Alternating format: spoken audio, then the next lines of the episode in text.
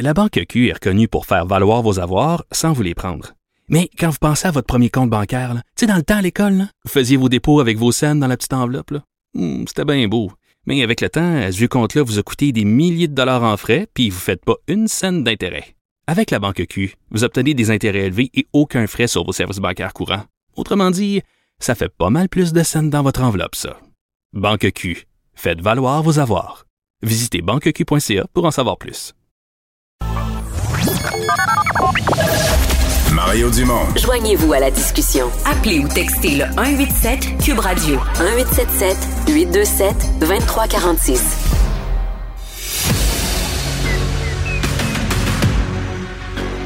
Emmanuel Latraverse. J'ai pas de problème philosophique avec ça. Mario Dumont. Est-ce que je peux me permettre une autre réflexion? La rencontre. Ça passe comme une lettre à la poste. Il se retrouve à enfoncer des portes ouvertes. Là. La rencontre Latraverse. Dumont. Emmanuel Latraverse se joint à Mario et moi. Salut Emmanuel. Bonjour. Bonjour. Alors que Ottawa a décrété l'état d'urgence, que le chef de la police, Slowley, a demandé 1800 agents de plus, alors qu'une injonction a été émise pour empêcher de klaxonner, que fait le fédéral? On crée une table de travail tripartite. Et C'est fort, hein? Pire que ça, ça nous a pris cinq ministres, plus un député, pour nous annoncer qu'on créait une table de travail, donc tripartite ville, province, fédérale, mais que dans le fond, on travaillait déjà les trois ensemble.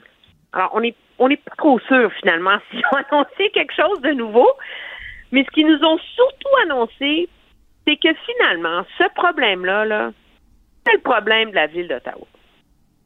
Fait que eux, demandez-nous de l'aide, on va vous en donner, mais au-delà de ça, là, on se cache derrière les champs de juridiction, les paliers de gouvernement. Écoute, ça a duré une heure et quart. Les ministres n'étaient pas capables de nommer les choses. On parlait des événements malheureux à Ottawa. Un accident d'auto, là. Quelqu'un s'est cassé une jambe, là. C'est-à-dire, c'est, on peut dire une occupation, une insurrection. Tu peux utiliser, tu peux faire comme Mark Carney, l'ancien euh, gouverneur euh, de la Banque du Canada, parler de sédition. Donc, des événements malheureux. C'est là qu'en est le gouvernement fédéral. Mais c'était. Euh, des gens qui ont essayé de mettre le feu à un immeuble pendant la nuit, tu sais. Ouais. Mais est-ce que. euh, je trouve que sur l'absence du fédéral, aujourd'hui, tu sais, il y a- il y, a toujours le, le- le point où ça pète, là, tu sais, le point où l'élastique casse.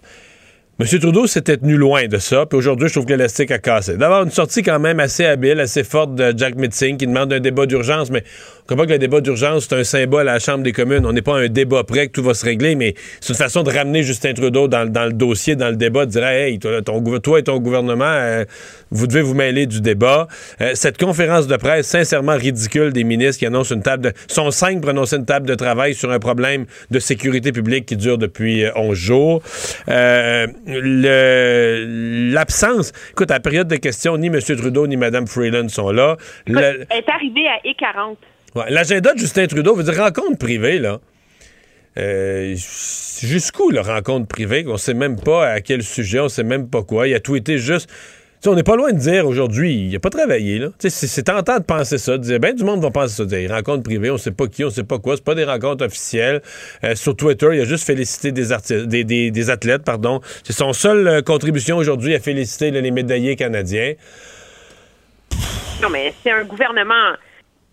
Écoute, c'est euh, Dominique Leblanc, qui est ministre des Affaires intergouvernementales, est quand même un politicien fort habile. Là.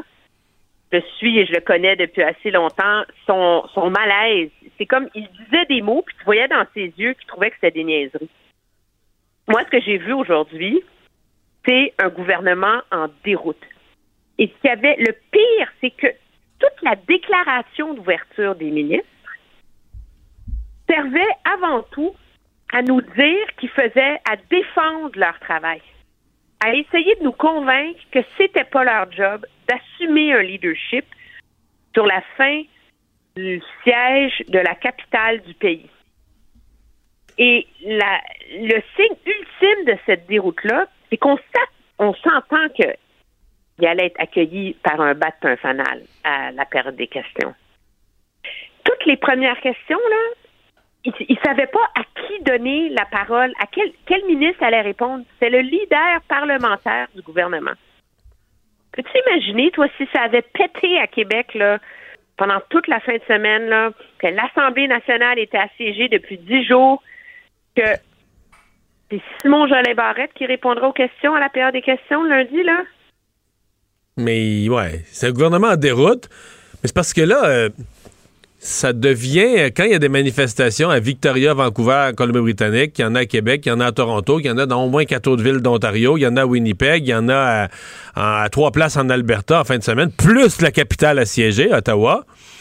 Ça devient un problème pan-canadien. C'est plus juste un problème d'une ville, il y a, y a un il y a un brasse camarade au Canada qui interpelle le leadership du premier ministre. Je dis pas, il doit pas plier aux demandes des manifestants, mais il doit montrer qu'il s'en rend compte, qu'il arrive quelque chose. Mais quel leadership? Je veux dire, penses-tu vraiment que Jason Kenney euh, a envie de voir euh, Justin Trudeau se mêler de ses problèmes? Que Scott Moe a envie de le voir se mêler de ses problèmes? Je veux dire, M. Trudeau, et c'est là qu'on que le gouvernement libéral récolte le fruit d'avoir, comme on dit en anglais, weaponized, d'avoir tellement polarisé le débat autour des vaccins. Les libéraux ont pas fait campagne sur le passeport vaccinal. Les libéraux ont fait campagne sur le fait que les conservateurs sont des salauds non scientifiques des dangers publics pour ne pas vouloir le passeport vaccinal. C'est pas la même chose. Ils ont tellement polarisé le débat, ils ont tellement fait la morale. Ils ont tellement fermé la porte à toute réflexion sur l'ampleur et la nécessité des mesures qu'ils mettaient en place que là, maintenant, ils sont peinturés dans un coin. Notre euh, Hélène Buzetti, qui est euh, chroniqueuse pour euh, les journaux Le Soleil et, et, toute cette chaîne-là, posait une question très bonne au ministre du Transport. Elle dit, vous, vous avez annoncé que vous alliez donc, imposer le passeport vaccinal et l'obligation du vaccin à tous les secteurs qui relèvent du Code fédéral du travail. Donc, euh, les médias, etc. A dit ça inclut le camionnage interprovincial. Est-ce que vous allez de l'avant avec ça?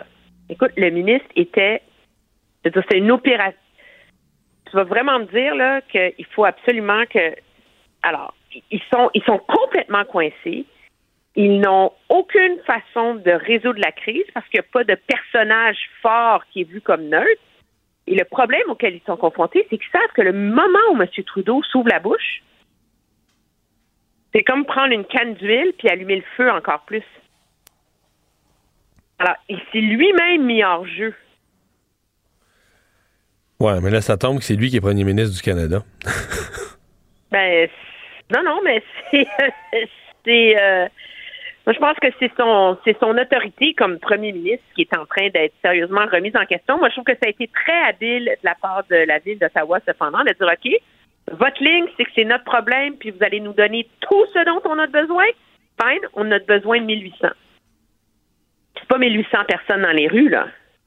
C'est 1600 dans les rues, plus 1000 enquêteurs, plus 1000 personnels civils, plus toutes les ressources en appui au chapitre de cyber-enquête, d'enquête financière et d'enquête sur les médias sociaux.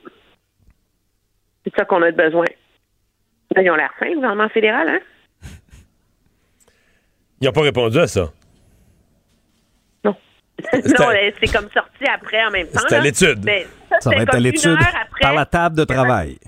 Oui, mais Ottawa se vantait d'avoir envoyé 250 policiers de la GRC la réalité, m'expliquait un collègue du Journal de Montréal, c'est que là-dedans, il y en a il y en a 230 qui euh, assurent la sécurité du Parlement. Ils ont augmenté la sécurité pour le premier ministre. C'est 20 policiers de plus dans les rues. Une vraie joke. Quand même. Euh, Emmanuel, euh, on faisait référence tantôt aux conservateurs parce que ce qui est un peu particulier, c'est que certains manifestants se rendaient à Ottawa pour que pour, pour, demander la démission de Justin Trudeau. Finalement, c'est Aaron O'Toole qui s'est fait montrer euh, la sortie et déjà sa grenouille. Il y en a qui ont, qui ont annoncé leur intention de se lancer. C'est le cas de Pierre Poliev en fin de semaine. Et il y a d'autres députés qui ont dit, ben, moi, je vais, je vais laisser de côté mes fonctions au sein du caucus parce que je vais vouloir me mêler de la prochaine course. Je vais vouloir appuyer un candidat. Et là, il y a toutes sortes de noms. Les rumeurs vont bon train, Emmanuel. Oui, parce que là, le problème, c'est que M. Poiliev s'est clairement défini comme le candidat de moi, je suis plus dans le schème euh, modéré, socio-conservateur. On est dans le schème euh, populiste ou progressiste. OK? Alors, il est le candidat populiste. Euh, liberté, liberté, liberté, liberté. Il compte M. Trudeau. nous serons le pays le plus libre. Et là, l'enjeu, c'est est-ce que l'aile progressiste du parti est capable de se trouver un cheval? C'est la raison pour laquelle Alain Reyes a démissionné comme lieutenant du Québec il s'est mis sur le téléphone, on en cherche un. Le problème, c'est que ça ne se rue pas aux portes. On s'entend là.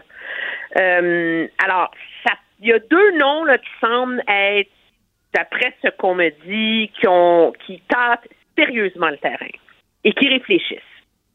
C'est Jean Charest, où c'est sérieux comme réflexion, et Tasha Carradine, qui était euh, qui a été une militante conservatrice pendant très longtemps, qui a été animatrice de radio, qui a été éditorialiste au National Post et qui travaille maintenant dans une méga grosse firme de relations publiques à Toronto.